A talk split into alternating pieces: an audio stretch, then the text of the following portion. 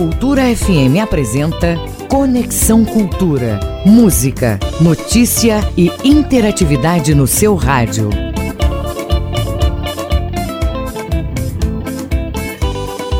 Conexão Cultura. São 8 horas e 2 minutos em Belém. Olá, bom dia para você ligado no Conexão Cultura pela Cultura FM portal cultura.com.br. Juntos até às 10 horas da manhã.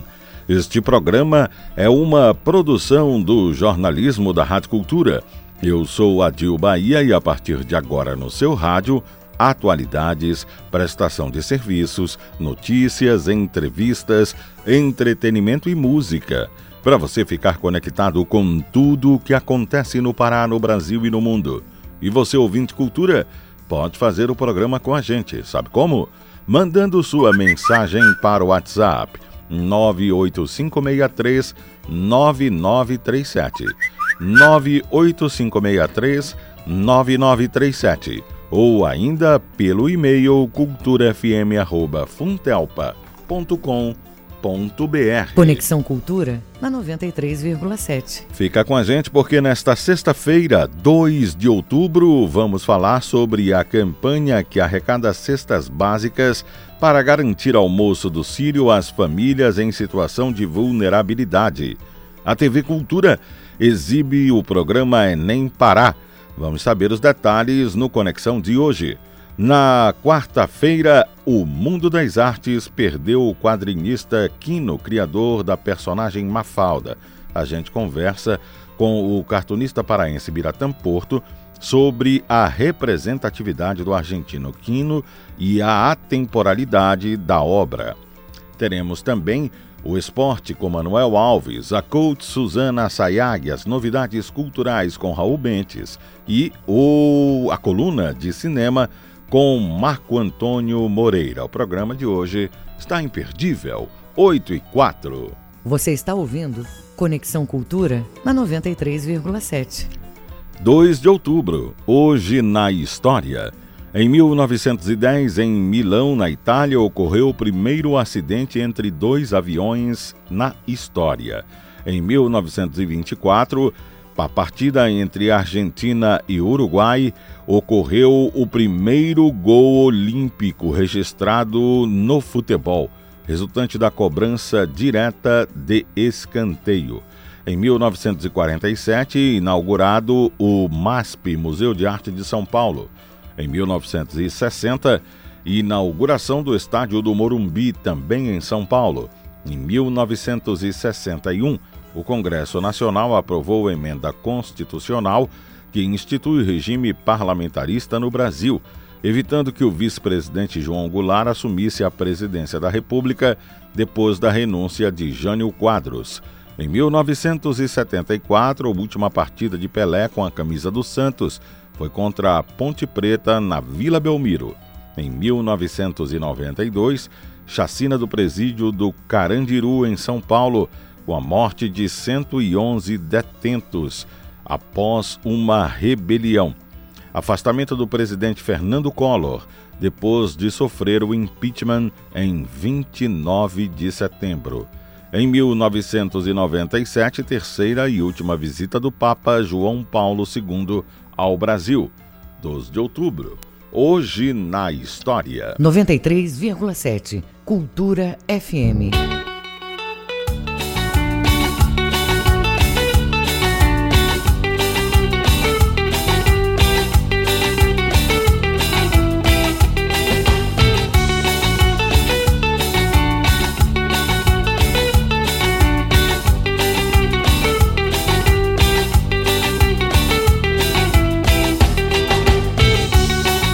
Banda instrumental Pegando a Beira lançou este ano o EP homônimo de estreia. Idealizado pelo guitarrista Lelo Carvalho, o projeto conta ainda com o baterista Mariano Júnior e o baixista Henrique Maia, que apresentam músicas autorais com ritmo regional, sob a influência dos grandes mestres da guitarrada e ritmos, como zouk, merengue, cumbia, lambada e carimbó, e até com o baião, rock and roll e a música eletrônica. Nós vamos ouvir agora Pegando a Beira, faixa que dá nome à banda e ao EP, uma guitarrada apimentada com uma mistura do reggae. 8 e 7, bom dia. Cultura FM.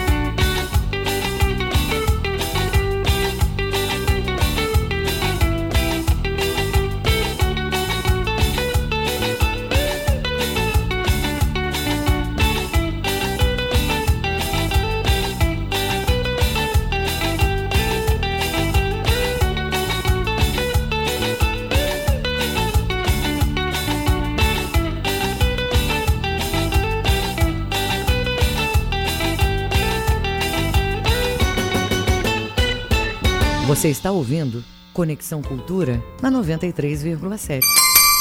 São 8 horas e 11 minutos em Belém. Vamos à participação da nossa colunista Suzana Sayag, que, como coach de carreiras, contribui para o desenvolvimento profissional e pessoal de cada um de nós. Bom dia, Suzana.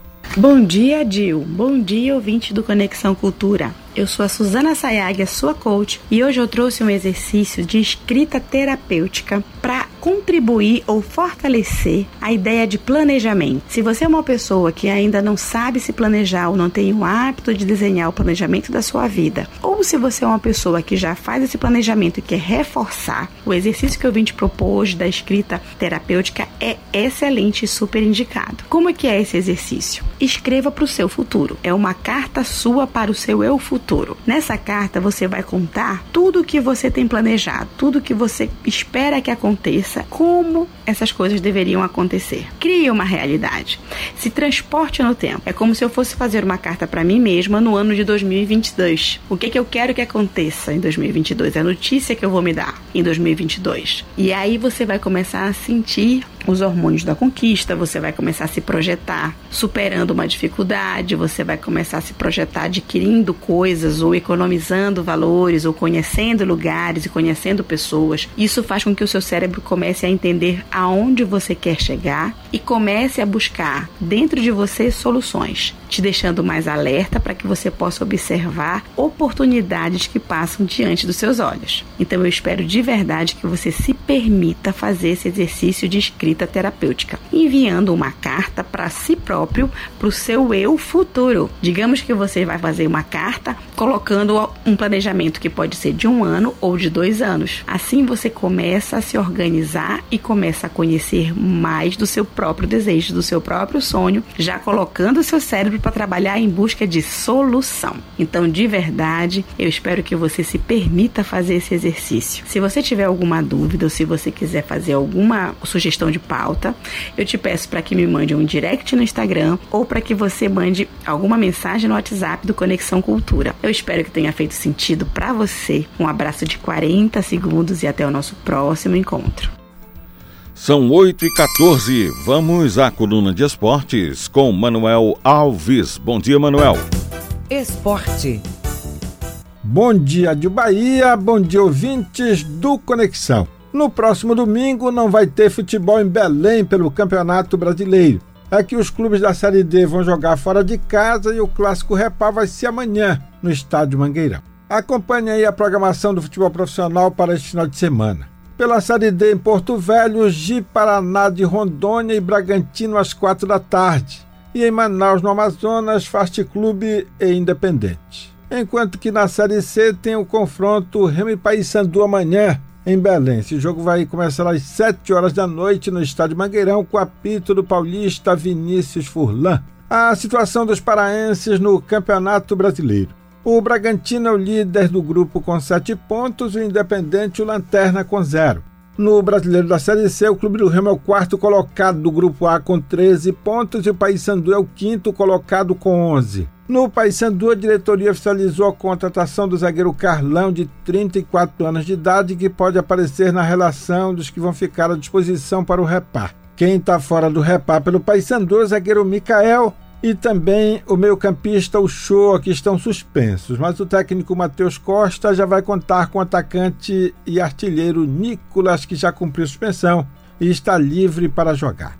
No Bainão, o jovem atacante João Diogo, já com o nome dele no bid, e portanto apto para o repar. E pode ser que ainda hoje o Heron, atacante que chegou esta semana no Bainão, também seja regularizado. Quanto ao substituto do Charles no ataque azulino, tudo leva a crer que deve ser o Gustavo Hermel, que formaria um ataque com Hélio Borges e Eduardo Ramos. O Charles, que não vai jogar porque está suspenso. Com isso, nós encerramos a nossa participação no Conexão Cultura desta sexta-feira. Segue você a de Bahia, aqui pela 93.7 Rádio Cultura FM.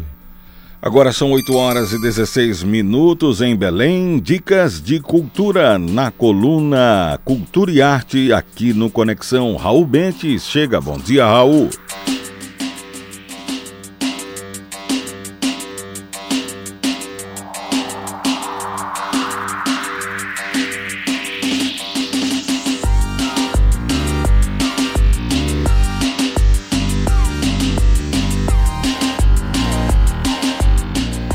Dia, ouvintes do Conexão Cultura. Bom dia, Dil. Mais uma sexta-feira e a gente está aqui para te dar várias dicas bacanas sobre música, arte e cultura. Sobe o som que a gente tá no ar.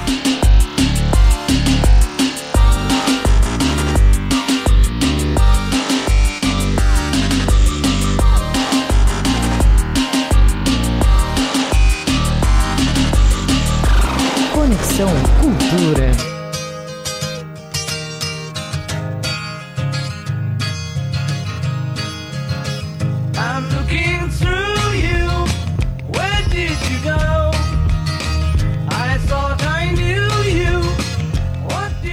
A coluna de hoje é dedicada ao cartunista Quino, que nos deixou nesta quarta-feira.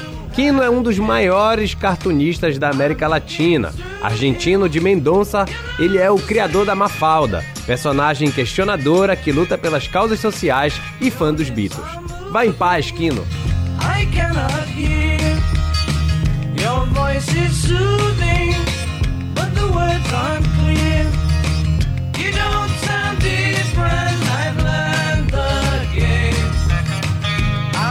Conexão Cultura na 93,7.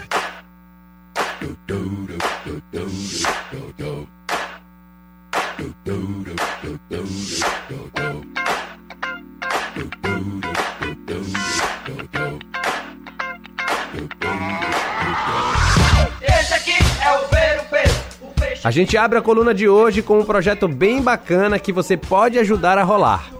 O Taba de Comédia é uma iniciativa dos amigos Natália e Gabriel e visa fomentar a cena de comédia stand-up aqui no Pará. Eles estão com uma vaquinha online para ajudar no projeto que enfrenta dificuldades por conta da pandemia do novo coronavírus. Quem puder e quiser conhecer mais o projeto, é só entrar no arroba Taba de Comédia no Instagram com Demudo e ajudar.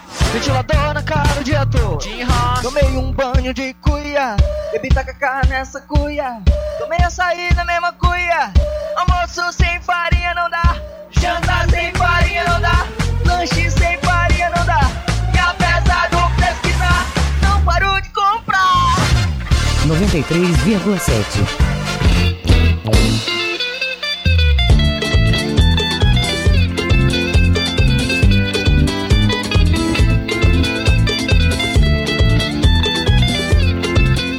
o Circular está com as inscrições abertas para o segundo ciclo de ações educativas do projeto, com várias oficinas sem custos nenhum.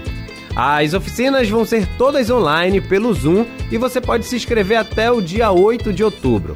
Corre que as vagas são limitadas. Acesse projetocircular.com.br que lá tem todas as informações.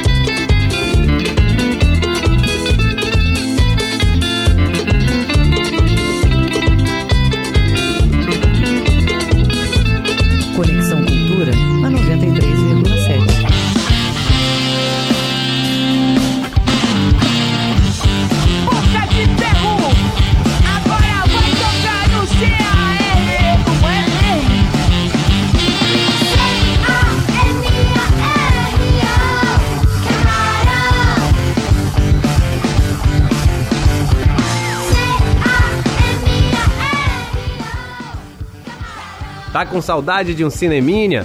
Então, o Amazônia Doc vai exibir mais de 30 filmes paraenses no estacionamento do Shopping Bosque Grão Pará. O Cine Drive-In rola de 2 a 4 de outubro em duas sessões, às 7 e às 9 e meia da noite.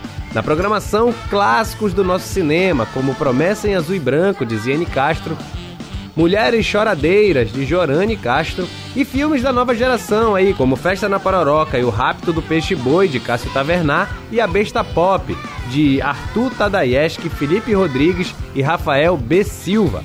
A programação completa tá no site do Festival Amazônia Doc.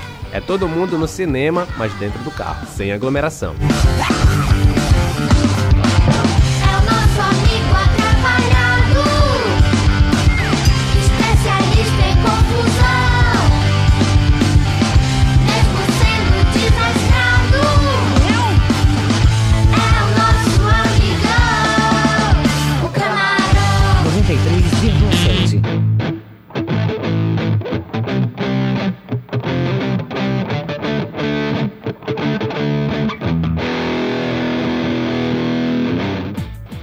E para encerrar a coluna de hoje, a gente mostra o segundo single do álbum Noturna, novo trabalho da cantora Marisa Brito.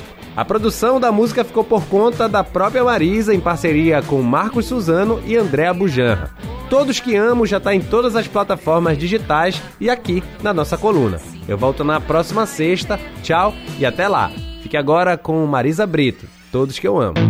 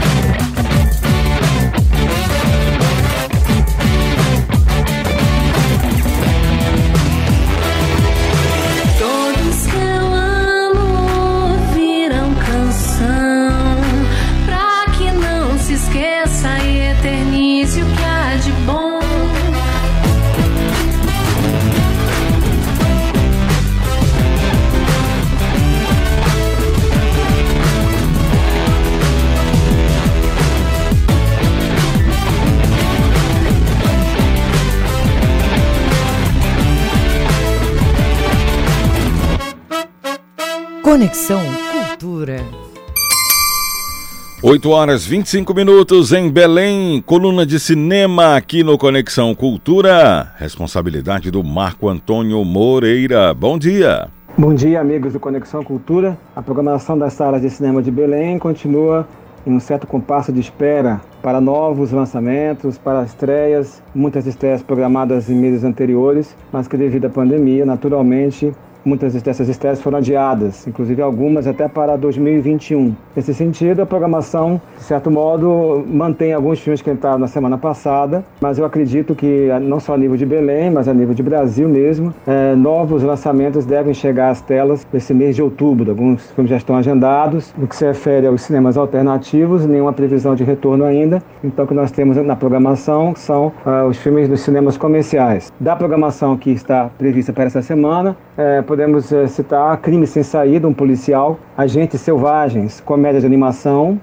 Bloodshot, um filme de ação. A Ilha da Fantasia, que entrou na semana passada, estreou na semana passada. Fuga de Pretória, filme baseado em uma história real. E Magnatas do Crime, um filme do Guy Ritchie. Então, acredito que o Cinemaníaco né, deva prestigiar e já, digamos assim, agendar sua ida às salas de cinema, principalmente para curtir novos lançamentos a partir, especialmente da segunda quinzena de outubro. Eu espero que as salas de cinema estejam cumprindo totalmente os protocolos e certamente estão. Estamos no compasso de espera, de um certo sentido, esperando uma melhoria em todo o mercado. A retomada da produção de filmes também está lentamente sendo realizada a nível de Brasil, em outros países, mas existe uma certa cautela e, na realidade, as salas de cinema estão trabalhando um, um, retorno lento e gradual, como deve ser. Em breve, possamos estar aqui falando nesse espaço sobre novos lançamentos, claro, sempre com a maior segurança possível, que eu tenho certeza que as salas de cinema estão exigindo esse protocolo de todos nós. Aqui é Marco Antônio Moreira, crítico de cinema para Conexão Cultura. Agora são 8 horas e 28 minutos em Belém.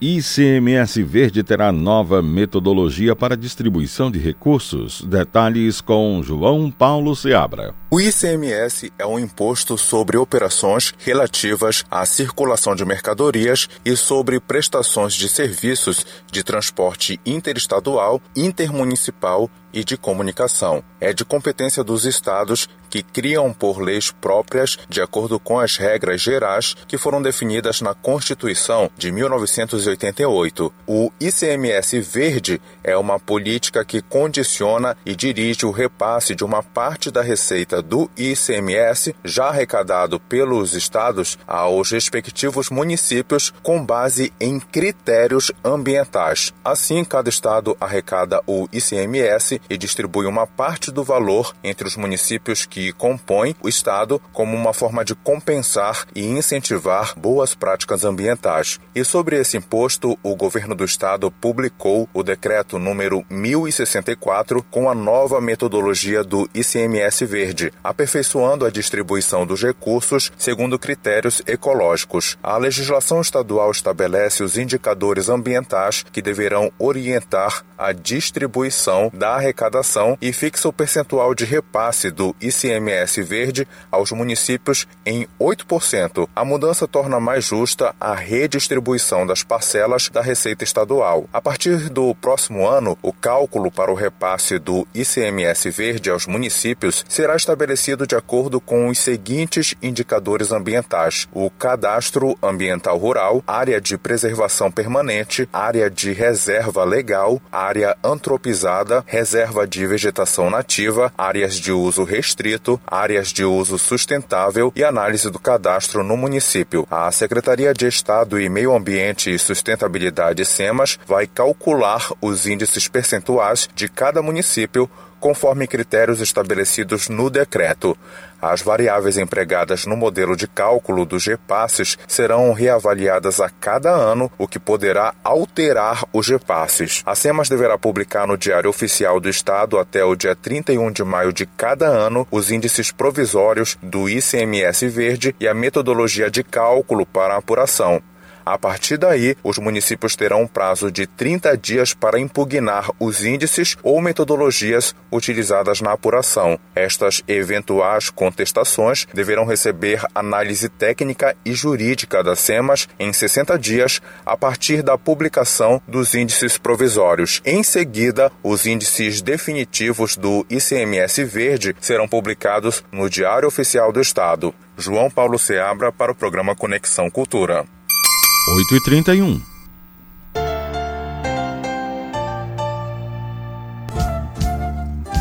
ZYD 233, 93,7 MHz. Rádio Cultura FM, uma emissora da Rede Cultura de Comunicação. Fundação Paraense de Rádio Difusão, Rua dos Pariquis, 3318. Base operacional, Avenida Almirante Barroso, 735, Belém, Pará, Amazônia, Brasil.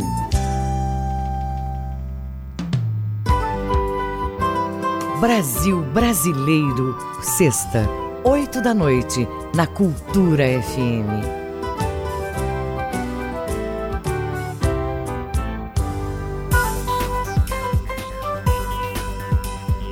Você está ouvindo Conexão Cultura na 93,7.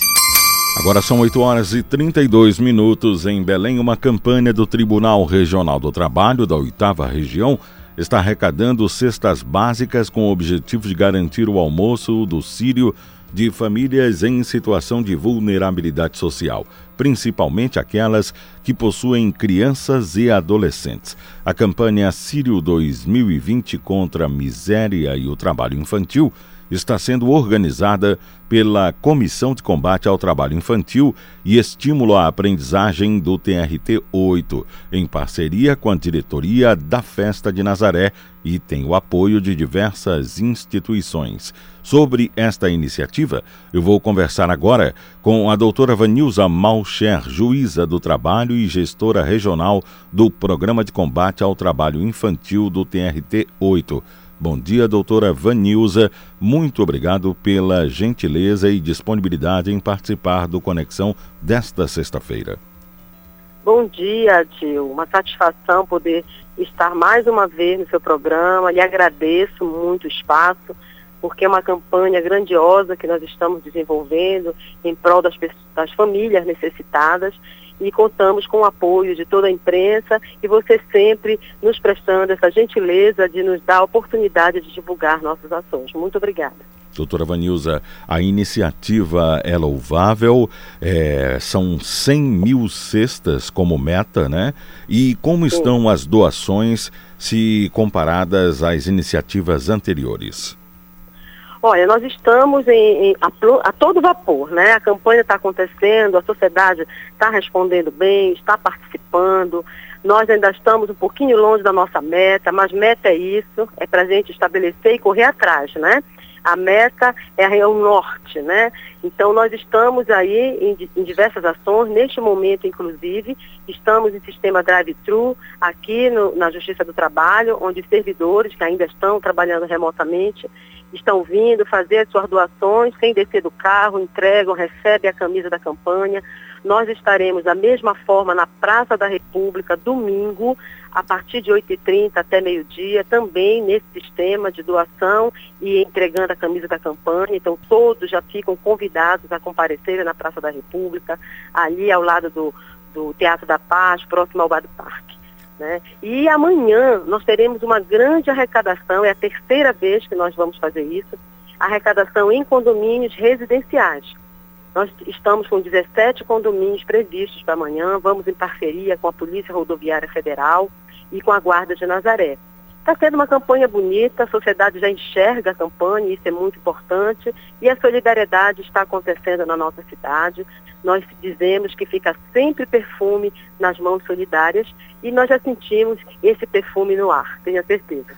Doutora Vanilza, além desses pontos de arrecadação que a senhora destacou em relação ao regime drive-thru, é, existem estas campanhas, essas ações de arrecadação em condomínios residenciais por toda a Sim. região metropolitana e alguns uhum. pontos fixos também em diversos dias. A senhora pode é, é, enumerar e nomear, Sim. por favor? Ó, nós estamos em, em parceria com a diretoria do CIR, então eles também são um ponto de arrecadação no Centro Social de Nazaré, ali no estacionamento da Basílica Santuária. Temos a Escola Salesiana do Trabalho, que é um outro ponto de arrecadação, onde as pessoas podem se deslocar e fazer a doação espontânea, individualmente, ou família, amigos, podem se reunir e levar lá. A CNBB Norte, que fica na Barão do Triunfo, entre a Rômulo Maiorana e Almirante Barroso. Temos também a República de Emaús, que todos sabemos é uma instituição que tem muita credibilidade, que é, é, beneficia muitas famílias e precisa do nosso apoio, especialmente após o falecimento do nosso querido e saudoso Padre Bruno.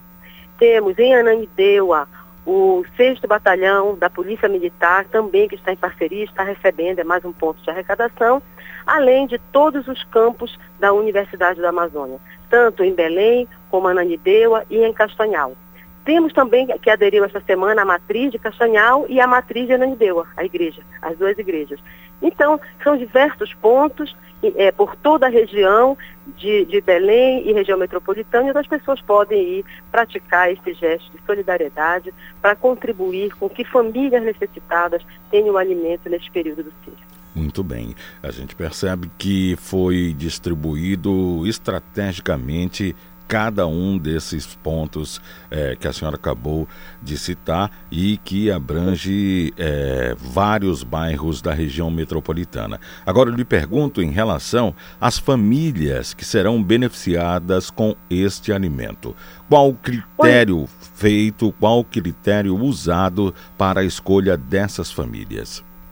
Além do das famílias que são abrangidas pelo Programa de Combate ao Trabalho Infantil da Justiça do Trabalho, que você já conhece, o nosso programa, que nós desenvolvemos aqui em Belém, na nossa região Pará e Amapá, desde 2014, nós também vamos beneficiar as famílias indicadas por essas instituições que eu, que eu citei. Tá? Então, a República de Amaú já mandou uma lista de quase duas mil famílias, a Escola Salesiana também, a, a Basílica. Então, nós estamos é, formatando a nossa lista, tá? essas instituições que vão indicar. As cestas que forem doadas a CNBB Norte 2 irão para o Marajó, para beneficiar as famílias que, com, com as quais a, a CNBB está acostumada a desenvolver essas ações, Tá? E temos as regiões ribeirinhas também, nós temos grupos de canoeiros que estão conosco, que vão levar as famílias ribeirinhas. Enfim, todos estamos unidos e as pessoas que fizerem as suas doações podem ter certeza de que a sua doação vai chegar nas mãos de uma família realmente necessitada. É. Nós estamos, você sabe, Adil, num período eleitoral, né?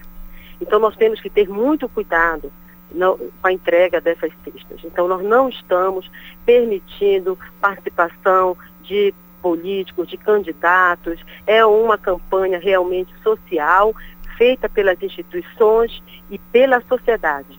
Tá? Então, a gente quer deixar esse registro aí de que não tem nenhum envolvimento político. Então, se algum candidato for dizer que está participando da campanha, isso não é verdade, nós não estamos permitindo, estamos tendo muito cuidado com isso. É, a gente percebe que o próprio TRT da oitava região, as entidades, as instituições, os órgãos que estão ajudando tanto no processo de arrecadação e vão auxiliar no processo de, de distribuição destes alimentos, é, dão credibilidade a esta iniciativa de que haverá lisura tanto é, é, na dinâmica de arrecadação quanto na dinâmica de distribuição, já que são as próprias instituições a indicar aquelas famílias que precisam realmente nas áreas em que residem. Não é isso, doutora Vanilza? Isso mesmo. Muito obrigada, viu, Matheus, por você é, ser um parceiro nosso, né? Obrigada à, à cultura, a, a como um todo está conosco, né? Nós fizemos uma live recentemente, que você também tomou conhecimento, onde a comunidade artística também se reuniu em prol dessa campanha, divulgando, pedindo doações. Enfim, a sociedade está de mãos dadas e isso nos alegra muito porque demonstra que neste período de pandemia, onde cada vez mais nós temos a pobreza, nós temos a fome, o desemprego, né?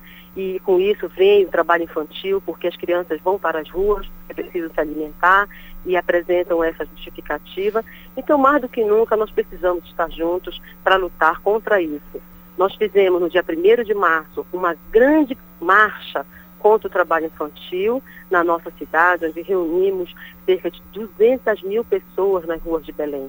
Então, nós temos, sim, condições plenas de atingir a nossa meta, porque na medida em que você consegue pôr 200, 200 mil pessoas na, numa cidade, numa, caminhando contra o trabalho infantil, é possível atingir a nossa meta. Então, nós contamos com o apoio de todos, contamos com as suas doações, compareçam, doem, e nós agradecemos e as famílias agradecem, Nossa Senhora de Nazaré abençoa, enfim. É, é, nesse sentido que nós nos conduzimos. Doutora Vanilza, e se o cidadão comum, o empresário, um grupo de colaboradores de uma empresa quiser fazer a doação, ajudar nesta campanha do Tribunal Regional do Trabalho da Oitava Região, como deve proceder para entrar em contato? Quais são os canais?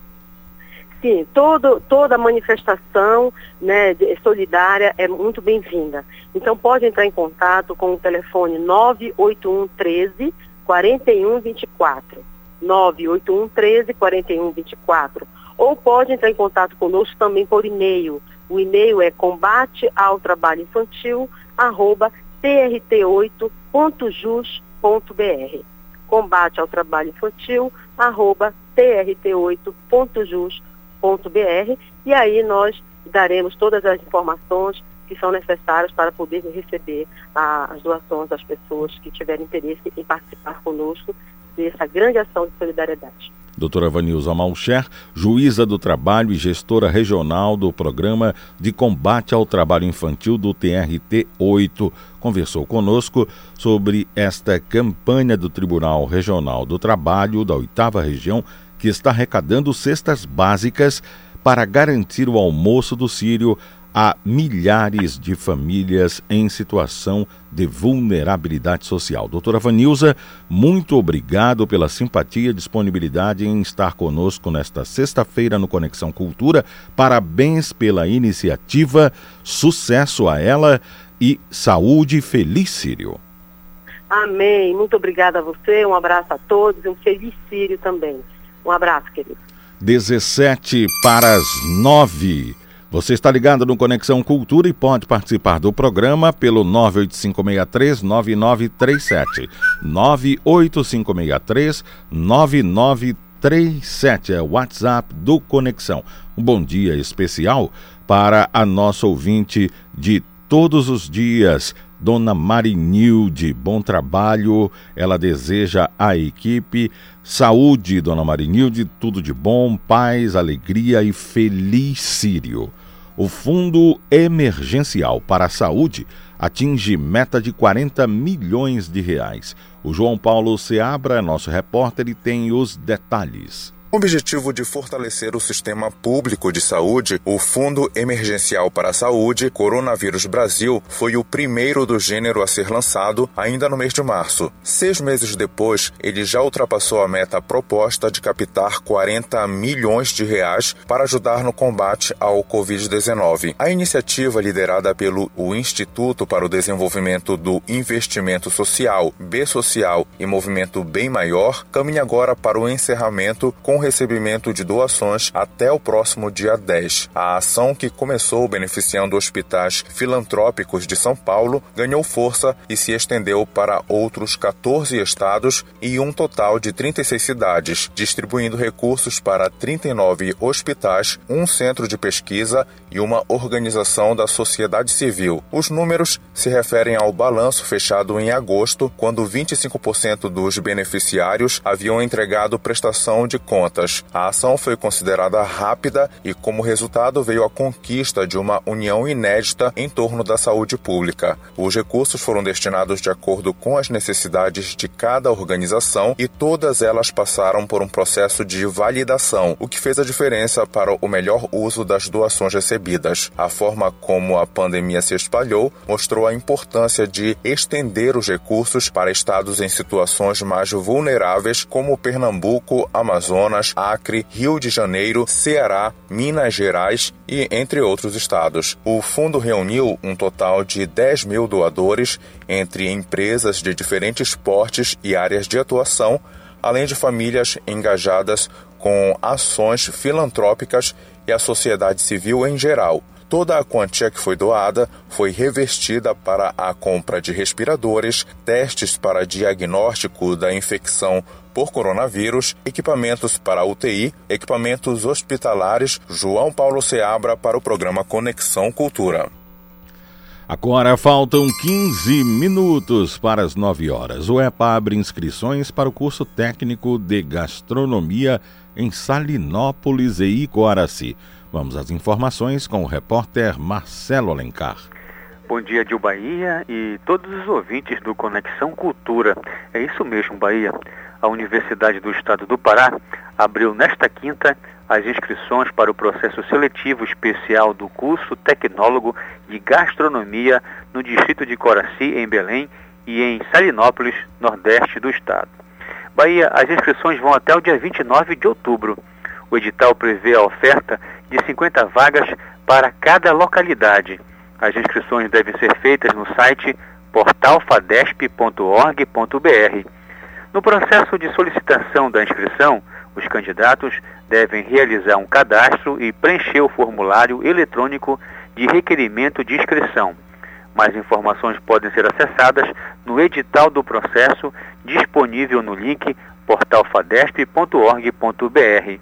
A data prevista para a realização da prova é o dia 13 de dezembro. A prova de conhecimentos é composta por objetiva e uma de redação. A taxa de inscrição é no valor de 80 reais. Os candidatos que não tiverem condições de pagar a taxa podem pedir isenção até segunda-feira.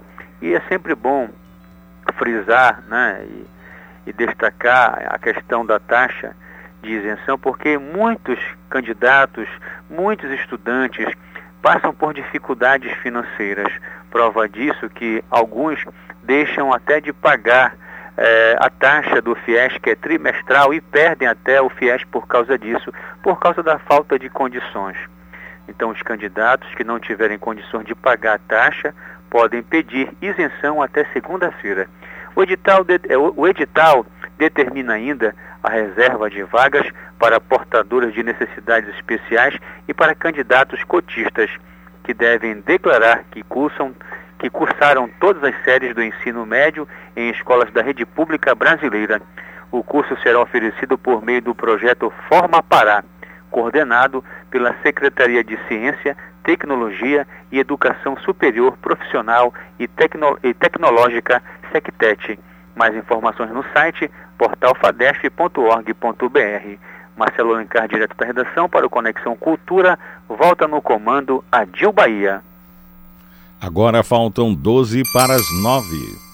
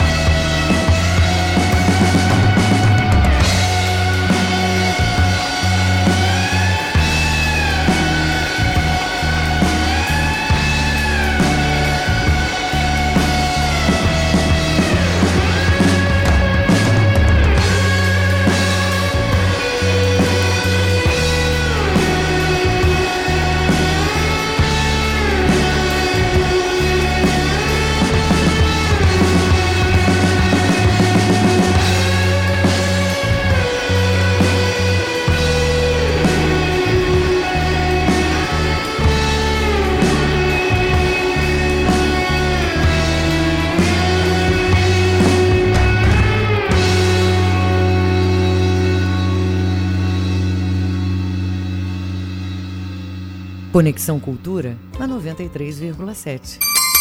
Faltam sete minutos para as nove horas. A Agência Nacional de Mineração, órgão que fiscaliza o setor no país, divulgou ontem a lista das barragens que não tiveram declaração de estabilidade atestada e que, por isso, estão interditadas. Ao todo, 45 estruturas estão impedidas de operar sendo 42 delas localizadas em Minas Gerais.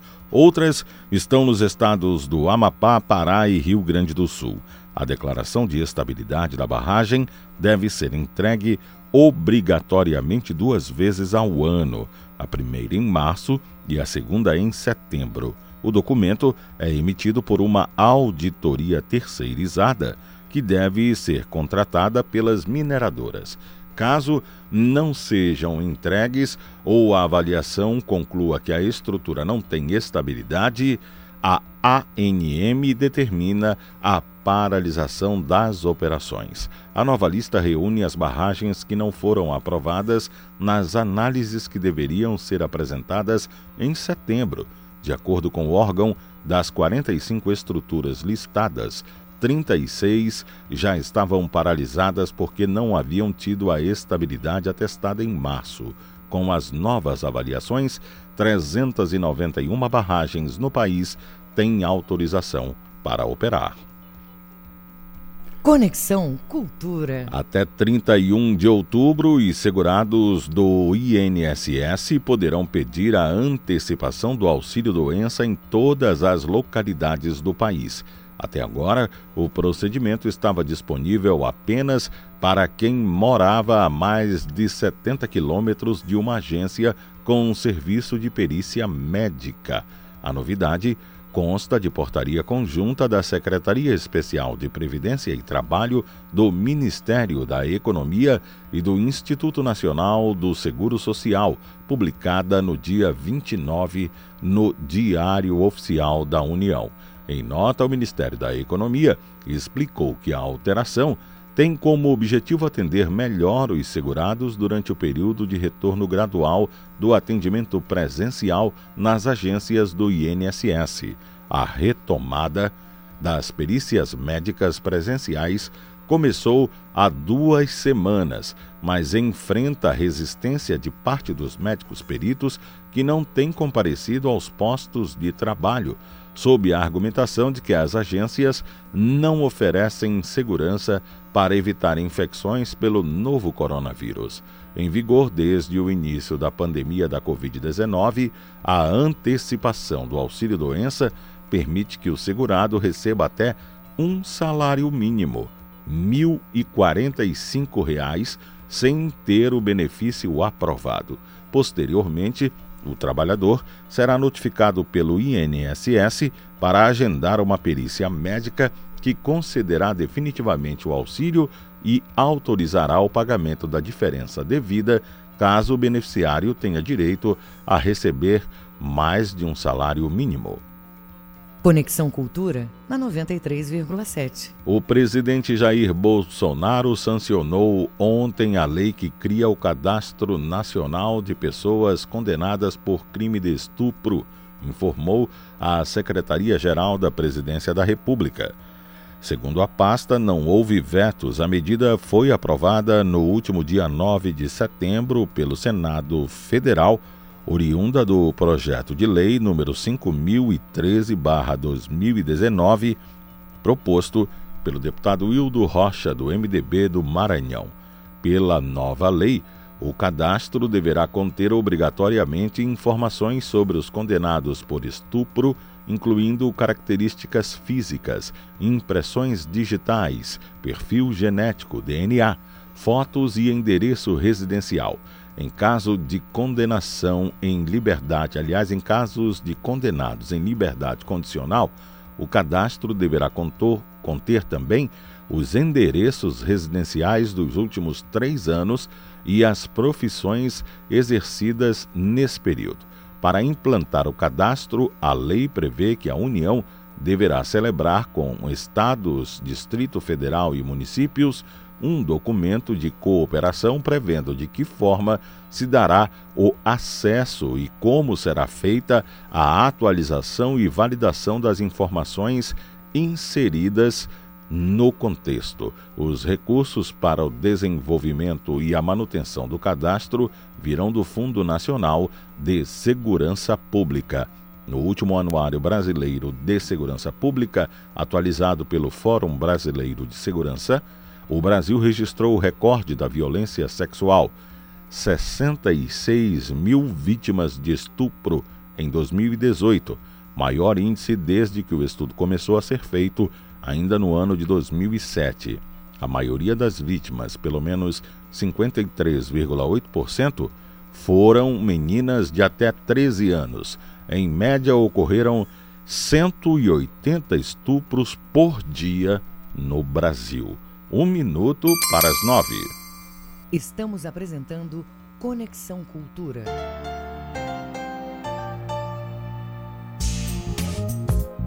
A pandemia não acabou. O vírus continua circulando. Evite jogar nas ruas as máscaras usadas. Além de sujar a cidade, as máscaras usadas são focos de contaminação e devem ser descartadas na lixeira. Cuidar da sua saúde é proteger a todos. Cultura, rede de comunicação. Cultura FM. Aqui você ouve música popular paraense. Belém, linda cidade, sente a brisa da maré. Música popular brasileira. Se tranca na tua casa, se você quer treta. Minha carranca me protege de qualquer Cultura FM 93,7. Casco, bico, vários amigos, uma pá de conhecido. ZYD 233, 93,7 MHz. Rádio Cultura FM, uma emissora da Rede Cultura de Comunicação. Fundação Paraense de Rádio Difusão, Rua dos Pariquis, 3318. Base operacional, Avenida Almirante Barroso, 735, Belém, Pará, Amazônia, Brasil. Clube do Samba, a Confraria dos Bambas, sábado ao meio-dia.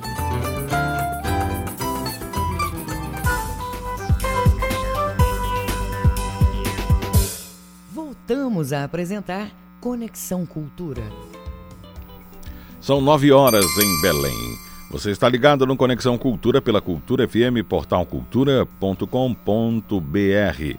Na segunda-feira começou a fazer parte da grade da programação da TV Cultura do Pará, programa Enem Pará, voltado a auxiliar a preparação dos alunos da rede pública estadual para as provas do Exame Nacional que acontece ainda este ano. O programa vai ao ar de segunda a sexta-feira, das 5 e meia da tarde às 7 da noite. É dividido em quatro blocos. O objetivo do programa é auxiliar alunos durante o isolamento e proporcionar que tenham preparação compatível com os estudantes da rede privada, que têm utilizado os recursos tecnológicos e o ensino à distância. Nós vamos conversar agora com Carlos Maneschi, que é secretário de Estado de Ciência, Tecnologia e Educação Profissional e Tecnológica. Bom dia, Carlos Maneschi. Muito obrigado pela disponibilidade em participar conosco no Conexão Cultura. Bom dia, Dil. A satisfação é minha. Obrigado pela oportunidade. Fazer uma saudação a todos os ouvintes da, do Conexão Cultura. Professor, qual a importância deste acesso aos alunos da rede pública do Estado do Pará? A importância é imensa. Nós desenvolvemos um programa que tinha por objetivo garantir oportunidades de educacionais para os alunos da rede pública num primeiro momento, a partir do, da crise que nós estamos vivendo em decorrência do coronavírus. Escolas estão fechadas, então a primeira iniciativa do governo foi produzir uma plataforma que pudesse garantir formação educacional a partir da, da, do, dos meios digitais da internet. Essa foi, esse foi o primeiro estágio do programa. Então, nós, nós divulgamos nós apresentamos o programa e há mais ou menos dois meses ele vem já em movimento. O que nós estamos agora fazendo é um segundo estágio do programa, porque na medida que a, a, a, o acesso se dava por é óbvio que nós precisamos de acesso, conexão à internet, o que não é garantida, infelizmente ainda, para todo mundo, pelo Estado todo. O que, que nós fizemos então? Em parceria com a TV Cultura, nós pegamos a forma, todo o conteúdo na plataforma, que aliás é importante dizer, ela foi fruto de uma parceria do governo do estado, do Parque de Ciência e Tecnologia e da Universidade Federal do Pará, foi desenvolvida uma plataforma com todo o conteúdo do Enem dentro de uma linguagem que é feita hoje aos jovens, portanto, muito maior, maior atração a eles. Essa plataforma, ela então foi feita uma adaptação para, para por meio de uma edição dos vídeos, das aulas vídeos, ou das vídeos aulas, e nós então colocamos em parceria com a com a TV Cultura, colocamos isso à disposição agora do conjunto completo da população, onde as, as, as ondas da televisão de cultura chegam pelos municípios. É uma rede muito grande, a gente sabe que é a maior rede emissora e, portanto, nós vamos poder agora garantir acesso a essa informação, a esse equipamento, a essa plataforma, a essas videoaulas para todo mundo. Porque anteriormente, primeiro havia dificuldade do acesso pela, pela pela, pela internet e também ele estava restrito naquele momento apenas aos alunos da rede pública que estavam no terceiro ano ou que haviam completado o ensino médio em escolas da rede estadual. Agora não, pela televisão o acesso é quase que universalizado. É claro que nós não, não estamos ainda em todos os municípios, mas o próximo estágio do programa é garantir a conexão em pelo menos uma escola de, da rede estadual em todos os municípios da, da, do Pará. Aí sim, quando nós chegarmos nesse estado, nós vamos, nesse estágio, nós vamos poder, então. Agora, em relação à dinâmica de como estas videoaulas vão acontecer e o critério para a escolha do conteúdo a ser disponibilizado aos alunos, professor. Olha, as videoaulas, como eu falei anteriormente, elas foram desenvolvidas dentro, observando todo o conteúdo que é exigido pelo, pelo Exame Nacional do Ensino Médio, pelo Enem. Então, todas, todo o conteúdo está contido dentro da, estava contido dentro da plataforma e aí foi disponibilizado para o contexto para a linguagem da televisão. Então, não há seleção, digamos assim, específica de material. O conteúdo todo, cobrado ou exigido pelo exame, está contido dentro dessas videoaulas. Agora, o projeto todo não é apenas videoaulas. Pelo programa, pela plataforma Enem Pará, a gente pode acessar também todo um material complementar de leitura e exercícios simulados, quer dizer, todo um componente completo daquilo que se adequa a uma melhor preparação dos alunos para a realização do Enem. Então, a videoaulas é uma parte importante significativa, estratégica, mas não é tudo. Então há material, como disse eu, complementar, que envolve leituras, exercícios e simulados. Então o aluno que puder acessar essa plataforma, eu acredito que seja uma grande oportunidade dele se preparar melhor para a realização do exame. O objetivo do governo do Estado é garantir que todos possam se preparar e possam, por esta preparação, acessar a as universidades de modo a poder realizar certamente grande parte dos seus sonhos. Agora, secretário, o momento em que nós vivemos é de adaptações a todos, né? Os professores também integram esta categoria de profissionais que estão tendo que se adaptar a uma nova realidade. Como é que foi para esta categoria é, fazer esse treinamento, participar desta maneira, nova maneira de ministrar aulas? Adil, esse é realmente um ponto interessante, porque com, a, com esse momento que nós vivemos, se, se revelou de vez a importância e a necessidade de alternativas pedagógicas e didáticas para para serem incluídas na educação. Quer dizer, a educação remota, a forma, é, é, à distância, de fazer pelo menos uma parte do ensino, ficou clara essa, essa, essa necessidade a partir deste momento que nós estamos vivendo.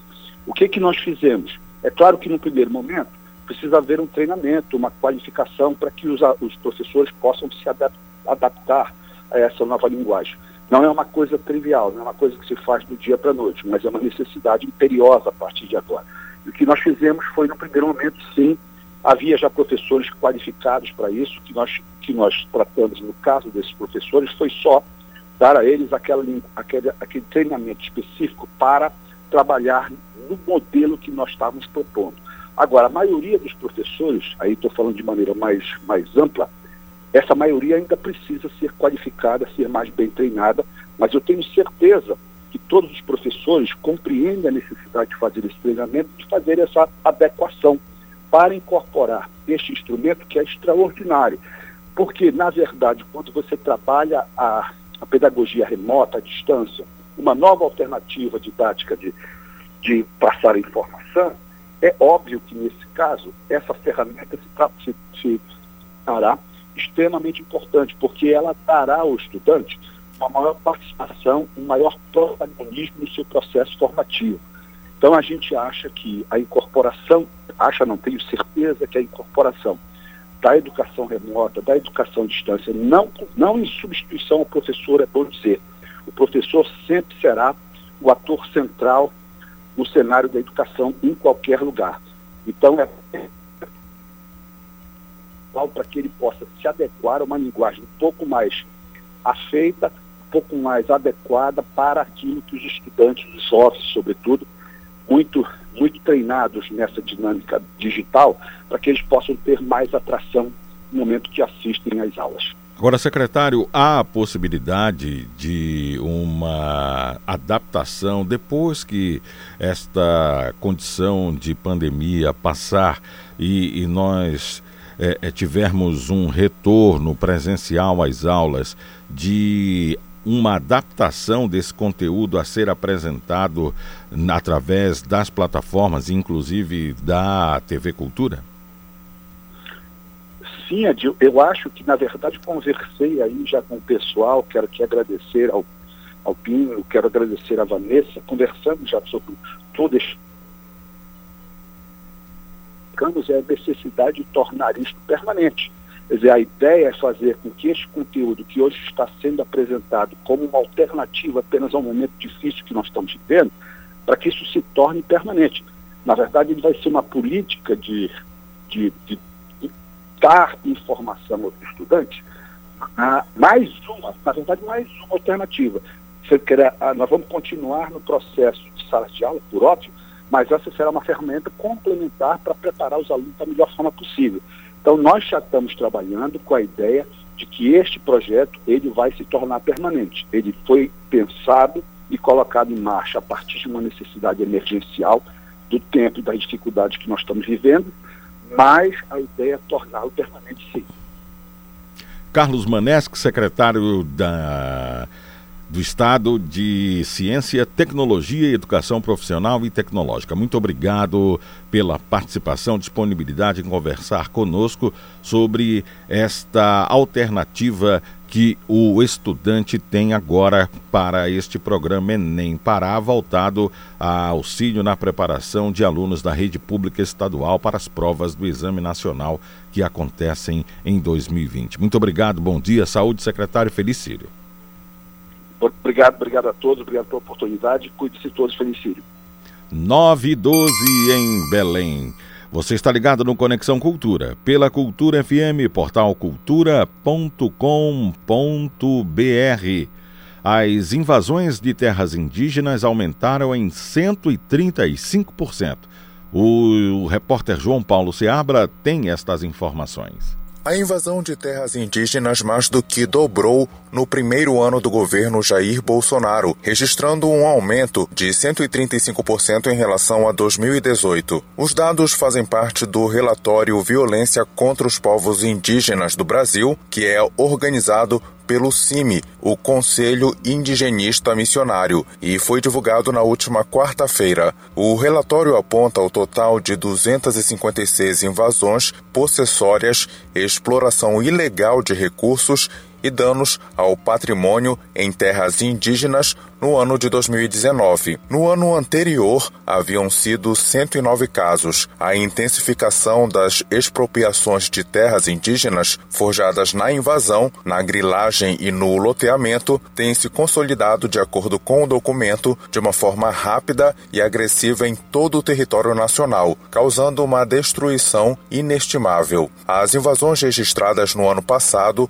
ocorreram em 151 terras indígenas relativas a 143 povos e em 23 estados do país. O relatório também aponta que 107 apresentaram danos ao meio ambiente. As motivações mais comuns para essas invasões são a exploração ilegal de madeira e desmatamento, com 89 registros. Depois, garimpo e exploração mineral, com 39. Criação de fazendas agropecuárias, com 37. Incêndios, com 31 casos. E pesca predatória, também com 31 registros. Em relação ao total das invasões, o documento também mostra que 77 resulta resultaram em danos ao meio ambiente, enquanto outras causaram danos ao patrimônio dos indígenas. O artigo incluído no relatório ainda afirma que a presidência é a maior agressora dos povos indígenas. Sobre o relatório, a presidência da República foi procurada, mas ainda não havia se manifestado.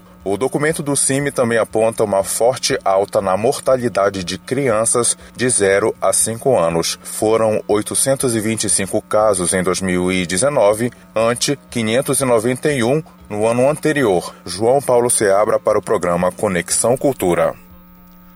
9 e 14.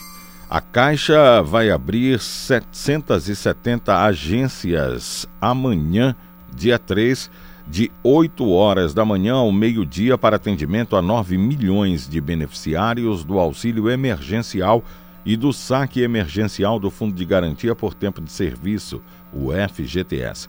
Os beneficiários nascidos em maio, 4 milhões de pessoas, então, poderão sacar o auxílio emergencial em dinheiro.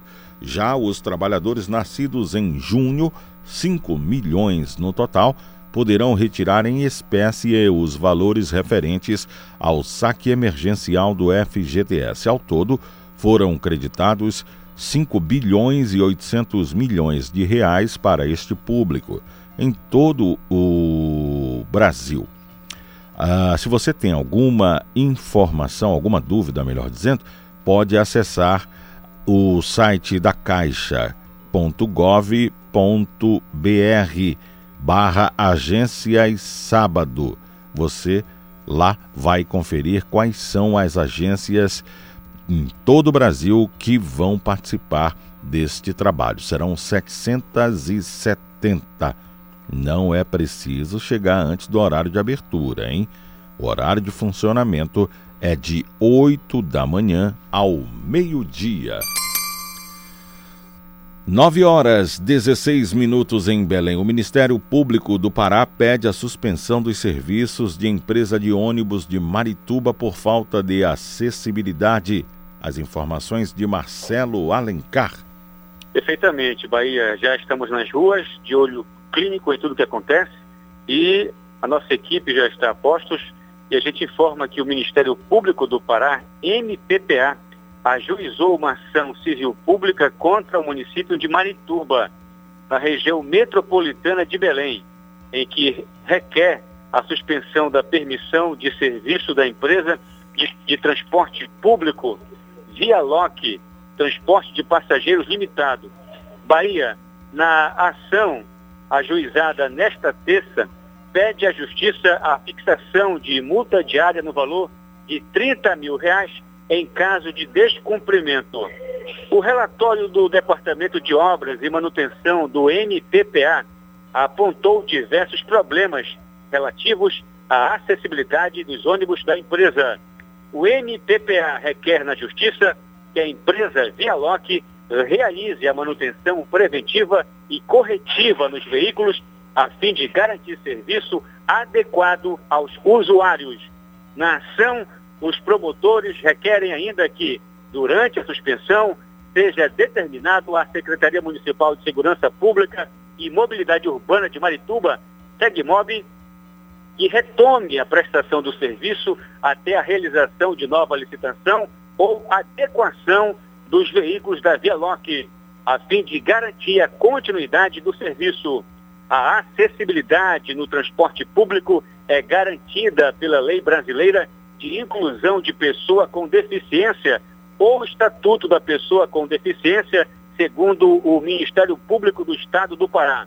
Em nota, a Prefeitura de Marituba, por meio da Diretoria de Transporte da Secretaria Municipal de Mobilidade Urbana, SEGMOB, informou que até o momento não recebeu oficialmente nenhum comunicado do Ministério Público do Estado do Pará a respeito de problemas no transporte público do município. Marcelo Alencar, direto das ruas para o Conexão Cultura. Volta no comando a Gil Bahia. 9 e 18.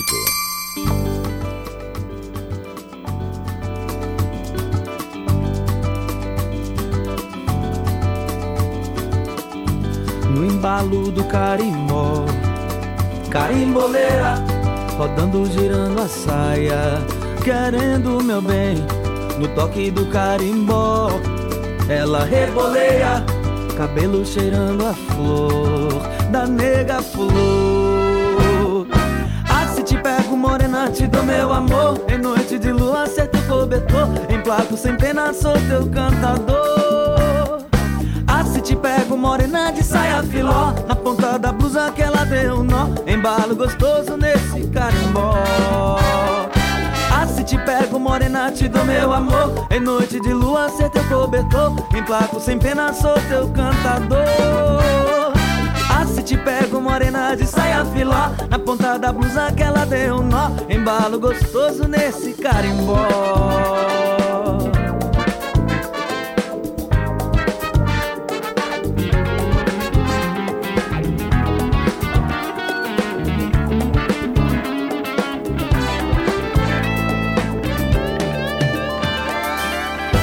No embalo do carimbó.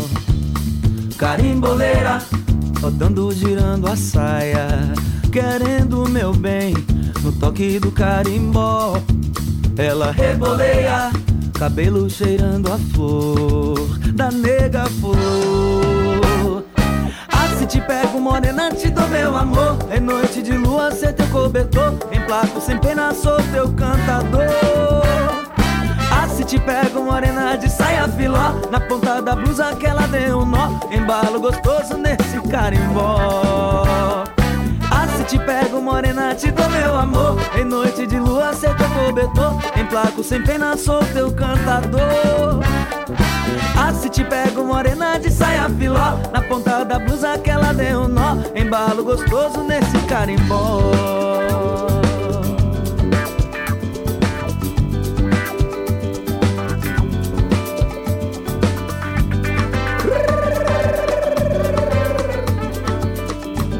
carimbó gostoso do meu Pará.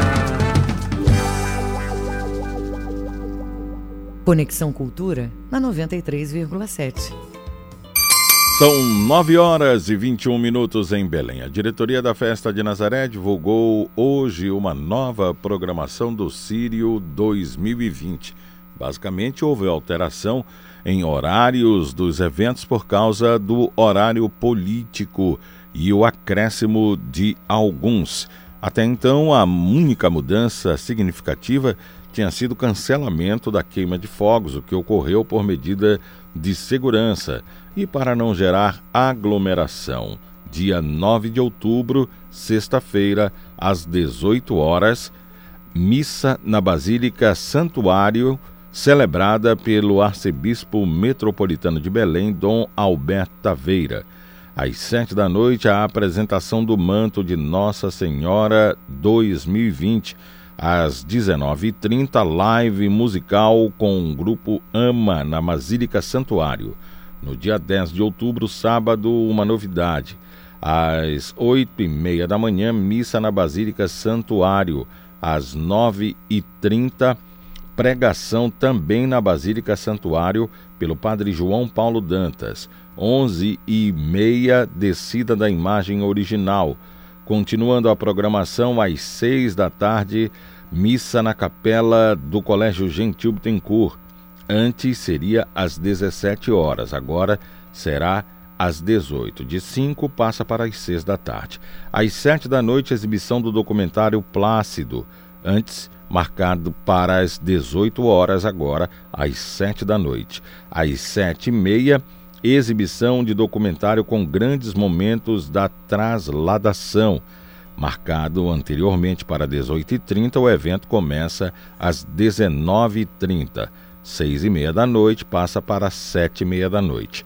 Às 8h40, live musical com transmissão ao vivo da decoração da Berlinda. Domingo a programação foi mantida. Sete horas, missa na Catedral, celebrada por Dom Alberto Taveira. Às oito da manhã, início da programação televisiva. Documentários, entrevistas, grandes momentos do Sírio, Sírios antigos, testemunhos de fé e conversão. Sobrevoo da imagem peregrina sobre hospitais da cidade e outros eventos às 10 horas da manhã, terço mariano com Dom Alberto Taveira. Às 10 e meia da manhã, sequência da programação televisiva. 11 e meia da manhã, missa de encerramento do Sírio 2020, celebrada por Dom Antônio de Assis Ribeiro, que é bispo auxiliar da Arquidiocese de Belém. E ao meio-dia e 30, encerramento da programação. Portanto, fique atento entre lá na página da diretoria da festa do Círio de Nazaré para acompanhar com mais calma, com mais tranquilidade ainda, as alterações ocorridas na programação do Círio 2020. Agora são 9 e 24 em Belém.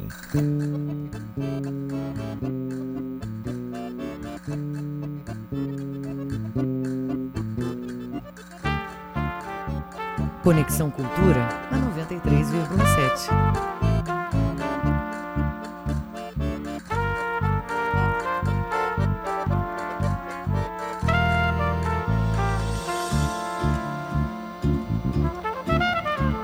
Quem é você que manda as favas o meu senso crítico que faz você que ri da minha capa e dos meus discos e joga na fogueira os livros raros. Quem é você? Quem é você? Eu não sou mais eu. Quem é você?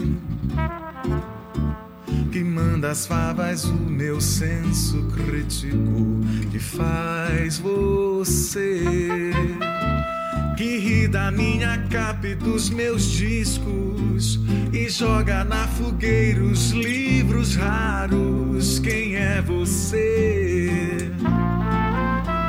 Quem é você?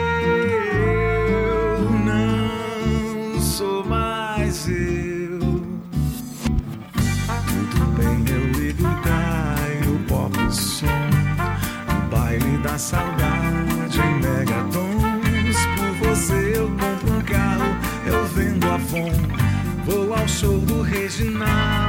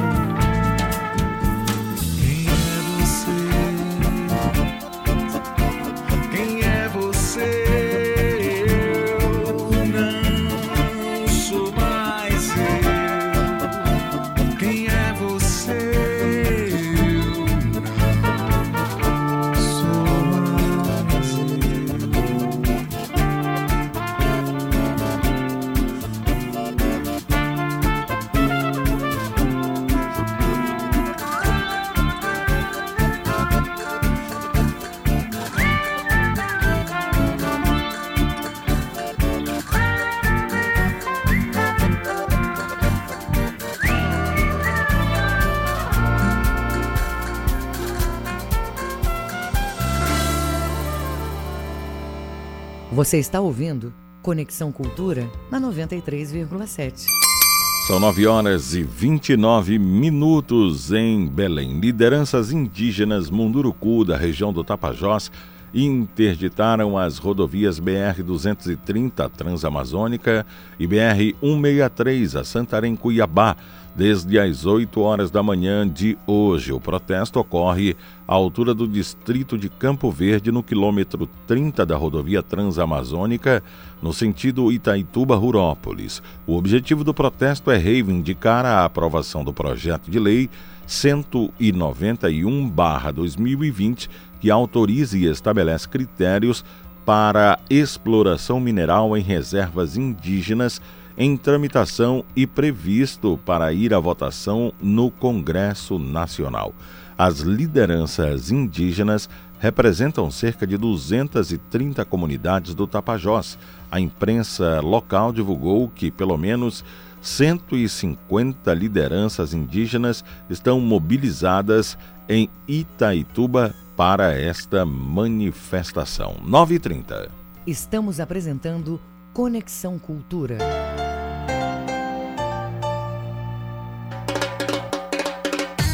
Cine Drive-In Festival Amazônia Doc. Venha viver essa experiência única. Dias 2, 3 e 4 de outubro. Sessões às 7 da noite e às 9 e meia da noite. Ingressos gratuitos. Estacionamento do Shopping Bosque Grão Pará. Retirada de ingressos gratuitos a partir das 5 da tarde. Cine Drive-In Festival Amazônia Doc. Em 2020, a pandemia reinventou a angústia, a dor e a fome. Mas em Belém, o Sírio chega mais cedo para reinventar a solidariedade e o amor ao próximo. Faça sua doação e ajude a diretoria da festa a beneficiar com cestas básicas 25 instituições de caridade. Sírio Solidário 2020. Fé sem distâncias. Apoio Cultura Rede de Comunicação. ZYD 233, 93,7 MHz. Rádio Cultura FM, uma emissora da Rede Cultura de Comunicação. Fundação Paraense de Rádio Difusão, Rua dos Pariquis, 3318. Base operacional, Avenida Almirante Barroso, 735, Belém, Pará, Amazônia, Brasil.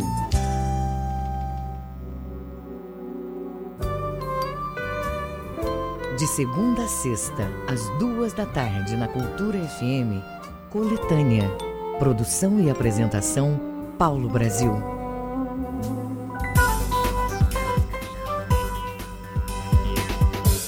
Voltamos a apresentar Conexão Cultura.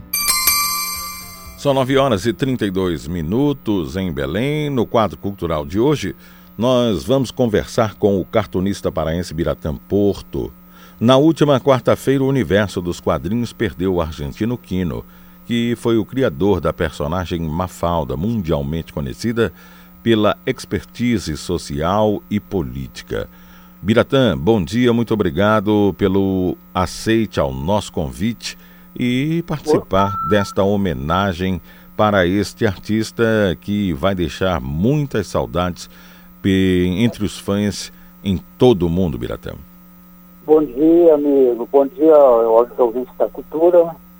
Sim, claro, o, o, o Quino, esse argentino, né, que é, é unanimidade no Brasil, por incrível que pareça, né? E, é, tem aquela terrenga de brasileiro e argentino, mas ele mundialmente é unanimidade. Ele é uma perda, assim, para o humorismo gráfico, principalmente. É muito grande, mas ele viveu 88 anos, produzindo bastante, talvez o cartunista que mais tenha publicado livros e revistas traduzida para o mundo inteiro, inteiro, né? E, assim, produziu bastante. Nos últimos 10 anos de vida, eu acho, ele viveu até 88 anos, ele já não estava desenhando mais é, por causa de, de problemas de saúde. Agora, Biratã, em relação à importância do Quino para o universo é, da, dos quadrinhos, né? É, segue uma escola que é a escola argentina que revela grandes nomes do cartoon, é isso? ciência, no ciência ele está inserido é, entre os, os mais importantes desenhistas de humor do mundo.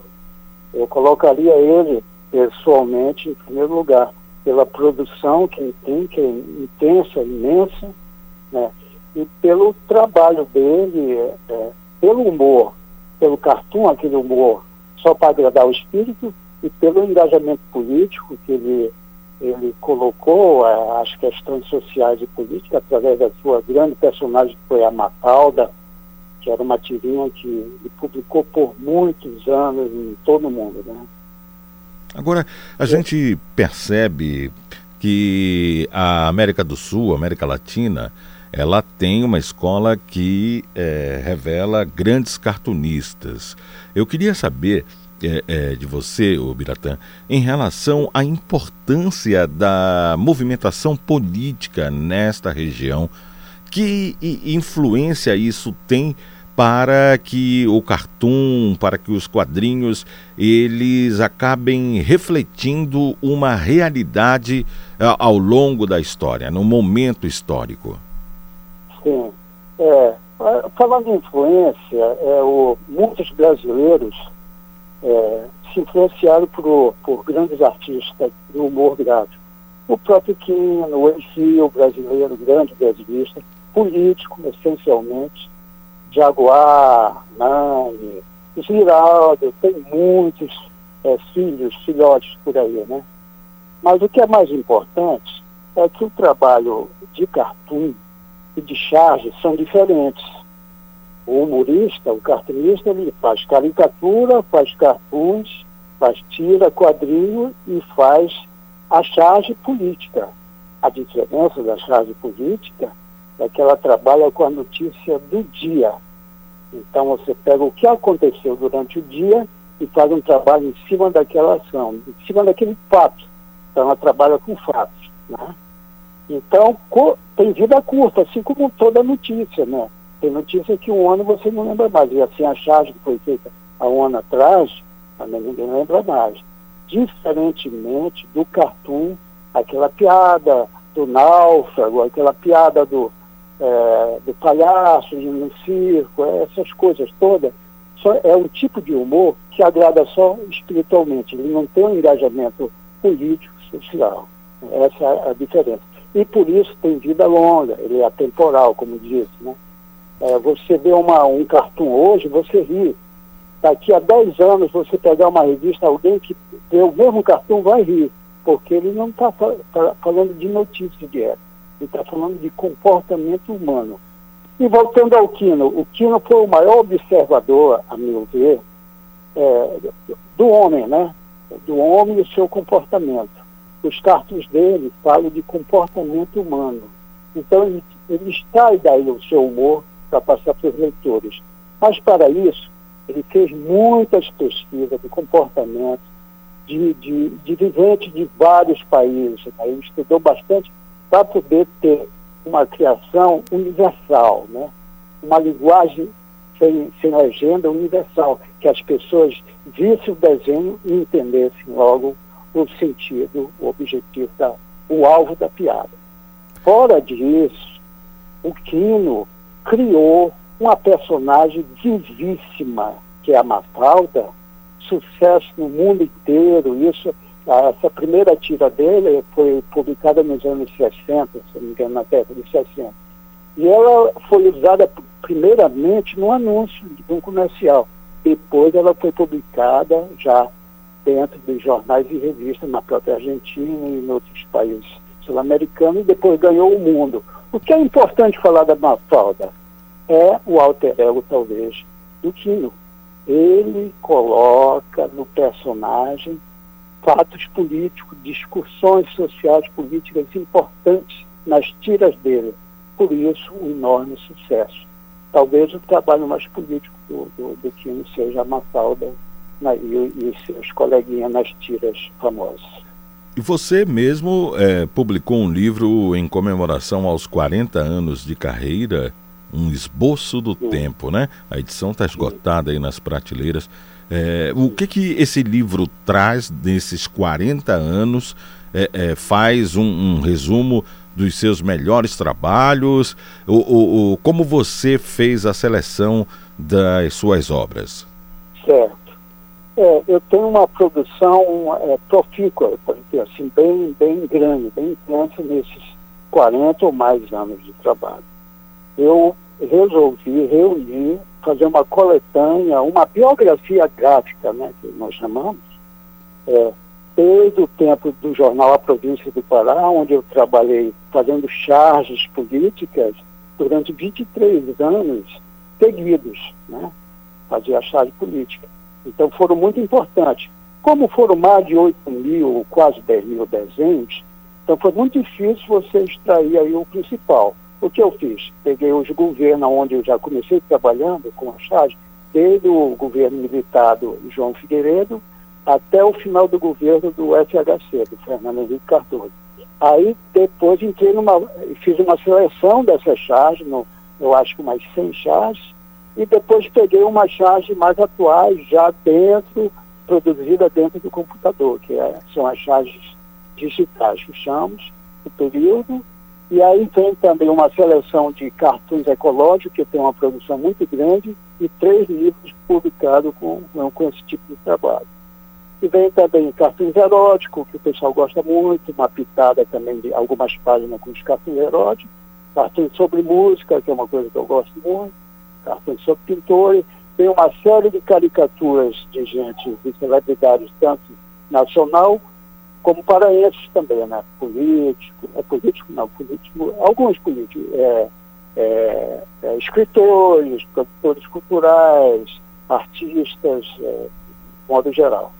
E depois vem uma série de, de, de máscaras de papel machê, que eu produzi durante 18 anos para sair no carnaval aqui no, no, no bloco Os Irrecuperáveis, que elas fizeram muito sucesso, os amigos gostaram muito. Eram máscaras que eu que homenageava uma celebridade, tipo assim, um grande hotel, aí saía de grande hotel, me personificava, botava mais que aí. E fiz vários, fiz ali Barroso, fiz o Rui Barata, fiz gente daqui também. Então ele é um apanhado assim que vem até os dias de hoje, eu faço uma galeria também de fotos, desde quando eu comecei a minha vida de desenhista em Castanhal, a minha terra querida aí, as minhas duas terras queridas. Nasci em Belém, mas fui criado em Castanhal desde pequeno. Então são as minhas duas grandes cidades. Agora... E aprendi muito em Castanhal quando vim para Belém para começar essa vida de desenhista de humor. Agora, Biratã, você é, passou aí por momentos distintos, né? Você viveu aí um momento de ditadura, depois a abertura política e a democracia propriamente dita aqui no Brasil. Ao longo desses anos aí, você acabou passando por alguma saia justa de algum trabalho que você tenha feito e o, entre aspas, homenageado não tenha gostado? Sim, sim, teve. Teve várias. Não muitas, mas teve várias. Eu trabalhava num jornal que os diretores tinham algum comprometimento político na época com a Arena, que era o partido da época. E todo chargista da minha época tinha uma influência muito grande do Pasquim, que era um jornal que era de esquerda, não diria de esquerda, mas batia forte, forte na, na, no regime da época, né, que era o regime ditatorial. Então, é, o Pasquim foi uma escola que formou muitos admiradores, muitos cartunistas pelo Brasil todo. Eu estava no meio desse rolo. E sofri influência de traço na época do Enfio, que era um cara que batia postos e tudo mais. Mas eu tinha, assim, o cuidado de não, de melindrar o, né, o jornal. Quando eu dava uma sopa, eu driblava a unha e publicava uma chaga. Aí já tinha saído, não tinha jeito. Mas eu me lembro de um, de um ato, de, um, de, uma, de uma charge que eu publiquei, sobre o dia do índio. Eu fiz uma crítica ao estado deplorável que o índio se, se encontrava, né? Aí eu, eu soube que o, o diretor da FUNAI aqui em Belém, presidente, você, ia me processar. Né? Ele, olha, deixa, deixa eu te processar por essa charge. Aí eu digo, ah, é, eu era rebelde na época. Quando a gente não tem filho, não tem família, a gente é moleque assim, é uma rapaz, né, rebelde, não quer nem saber. No outro dia, eu publiquei outra charge criticando a situação do índio. Mas ele não fez ele não, não botou a, o processo. Eu soube anos depois que alguém que trabalhava na FUNAI, olhando de cabeça o arquivo, viu lá o processo na gaveta, pronto para me processar. E teve outras charges também, assim, mas todo chargista tem um pouco de autocensura. Ele, quando ele dribla isso, ele consegue é, mostrar, mostrar sua crítica. Ele tem que fazer isso, tá? o de, de mostrar subrepeticiamente a sua mensagem. Agora, Biratã, em relação à mudança dos tempos, o trabalho saiu daquela fase inicial em que você é, trabalhava nos jornais e ganhou aí uma ferramenta que foi a tecnologia, o computador. É, isso facilitou o trabalho, isso ajudou a, de alguma forma, as suas criações, eu falo, ou a criatividade, a mente, ela é, é, insubstituível mesmo e a sensibilidade do artista fala mais alto. Você falou certo sem dúvida, influenciou bastante. Por quê? Eu já vinha da prancheta é, analógica, aqui, né? física, né? Eu trabalhava com a prancheta grande, papéis, tinta, né? todas variadas tintas, desenhava, errava, em vez de corretor gráfico que nós temos hoje, eu usava a guache, tinta guache branca, para corrigir possíveis erros de, de traço, alguma coisa. Era trabalhoso, mas tinha um prazer muito grande quando você finalizar alguma arte né, para publicar qualquer coisa. E esse aprendizado de mexer com tinta, misturar tinta, pintar, desenhar, quando apareceu a internet, quando apareceram os programas gráficos, famosos como o Photoshop, eu me iniciei isso em 1997, 98 já, muito tempo aí, mais de 20 anos. E, e foram passo a passo também, porque era uma, era uma novidade, né? Você trabalhar com ferramentas digitais, né? com programas gráficos, você tem que ter aula de alguém. Eu perdi muito tempo por tentar descobrir sozinho essas ferramentas. Mas com o tempo eu dominei alguma coisa e usei o básico, principalmente uns 10% do programa, para fazer o que eu queria, né? É, tem muita coisa. E consegui bons resultados porque eu trouxe essa experiência de mistura de tinta, é, formato, traço, anteriormente.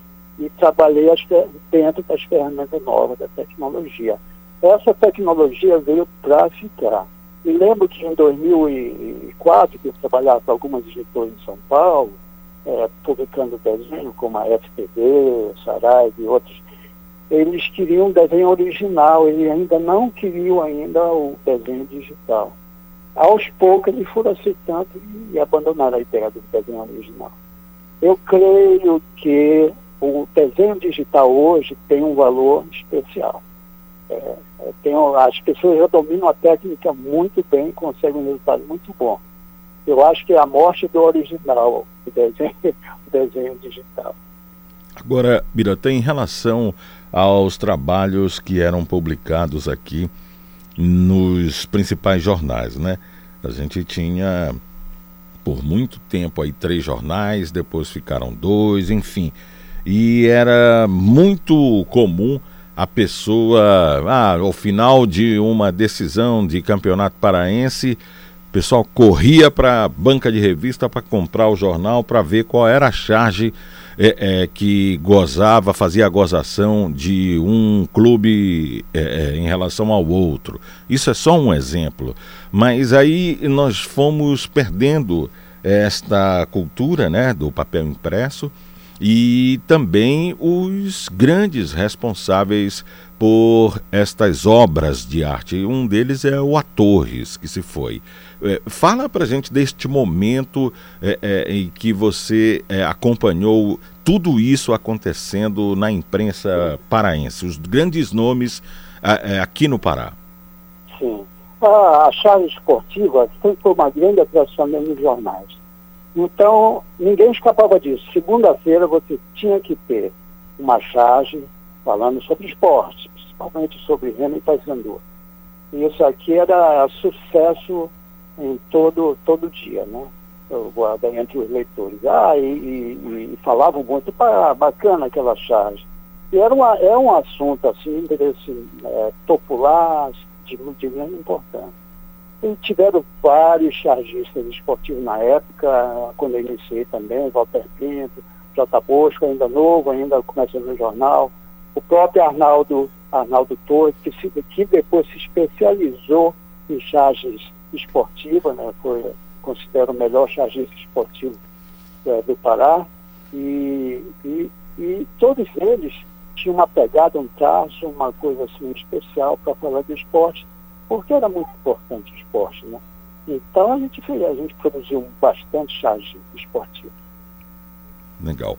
Biratã, eu queria parabenizar você por estes anos aí de trabalho, é, dessas obras criadas ah, quase que diariamente, pela disponibilidade em conversar com os ouvintes do Conexão Cultura, desejar saúde, um grande final de semana e um feliz Círio para você, Biratã.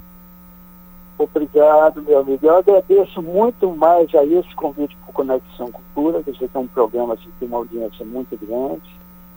E é um prazer estar de volta aí com vocês conversando também. Eu deixo um grande abraço para toda a sua equipe também. Bom dia, Eu, saúde. Obrigado. 10 para as 10 em Belém.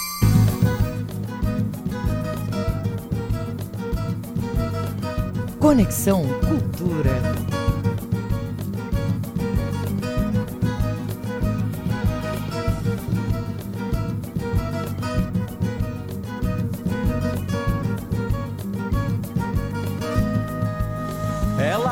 sândalo sentada, fugindo da raia. Eu sem sandálias na praia, porfiando ao pôr do sol. Eu sou de lua, ela é de lente, dispenso um campari.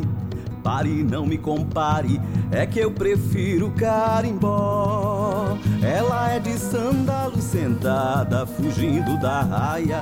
Eu sem sandálias na praia, porfiando ao pôr do sol. Eu sou de lua, ela é de lente, dispensam Campari. Pare, não me compare, é que eu prefiro carimbó. Ela vai pra Roma, eu praia do amor. Vou pra Romana, Amanda eu vou. Eu sou do sítio, ela é situação, nem pisa na areia. Ela vai pra Roma, eu praia do amor. Vou pra Romana, Emana eu vou. Ela é bacana, não anda só. Já quero ir embora, embora eu quero carimbó. Ela é de sandalo sentada, fugindo da raia. Eu sem sandálias na praia, porfiando ao pôr do sol. Eu sou de lua, ela é de lente, dispensa um Campari pare, não me compare, é que eu prefiro carimbó. Ela é de sândalo sentada, fugindo da raia. Eu sem sandálias na praia, porfiando ao pôr do sol. Eu sou de lua, ela é de lente, dispensa um campari pare, não me compare, é que eu prefiro carimbó. Ela vai pra Roma, eu praia do amor, vou pra Romana, Amanda eu vou. Eu sou do sítio, ela é situação, nem pisa na areia. Ela vai pra Roma, eu praia do amor, vou pra Romana, Emana eu vou. Ela bacana, não anda só, já quer ir embora, embora eu quero um carimbó. Ela vai pra Roma, eu praia do amor. Vou pra Romana, Amanda eu vou. Eu sou do sítio, ela é situação, nem pisa na areia. Ela vai pra Roma, eu praia do amor. Vou pra Romana, Emana eu vou. Ela é bacana, não anda só. Já quer ir embora, embora eu quero um carimbó.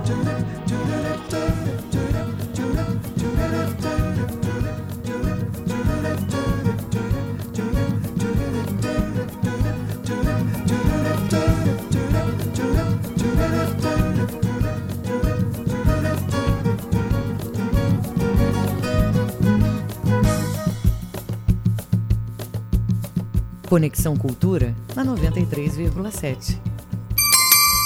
Faltam sete minutos para as 10 horas. A reportagem é de Marcelo Alencar.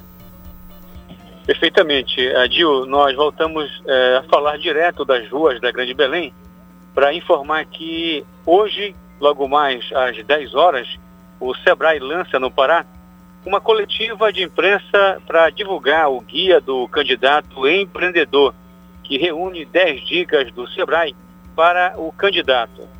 Na ocasião, os jornalistas terão acesso a todo o material.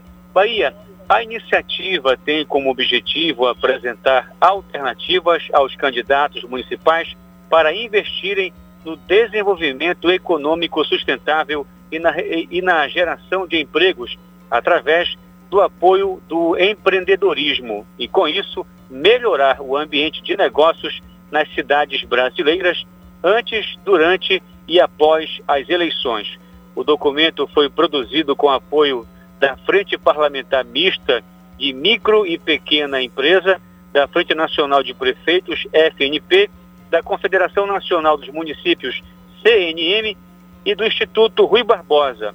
Um detalhe, esse lançamento é muito importante porque os empreendedores e os candidatos vão ter a oportunidade de dialogar, de conversar e encontrar mecanismos e soluções para a aplicação do empreendedorismo no estado do Pará. Nossa equipe de reportagem, tanto da TV como da rádio, já está aposta é, aqui no Sebrae para que nós possamos dar continuidade aos trabalhos gravados para exibirmos amanhã tanto na TV Cultura como também na Rádio Cultura FM 93,7. Marcelo Alencar, direto do Sebrae, para o Conexão Cultura, volta no comando a Dil Bahia. Obrigado, Marcelo Alencar. Faltam cinco minutos para as 10 horas, final de Conexão Cultura pela Cultura FM, portal cultura.com.br. Se você perdeu alguma coisa do programa de hoje, é só acessar a página do Jornalismo Cultura no Castbox. Lá você encontra a edição de hoje e as anteriores também. Já já você tem o Paulo Brasil e o Cultura Vinil. Em seguida, Musical Cultura com a Rosana Rodrigues. Na segunda-feira, a gente está de volta aqui com mais um Conexão Cultura, a partir das 8 horas, logo depois do Jornal da Manhã. Bom dia para você, bom final de semana, saúde, até segunda. Tchau, pessoal.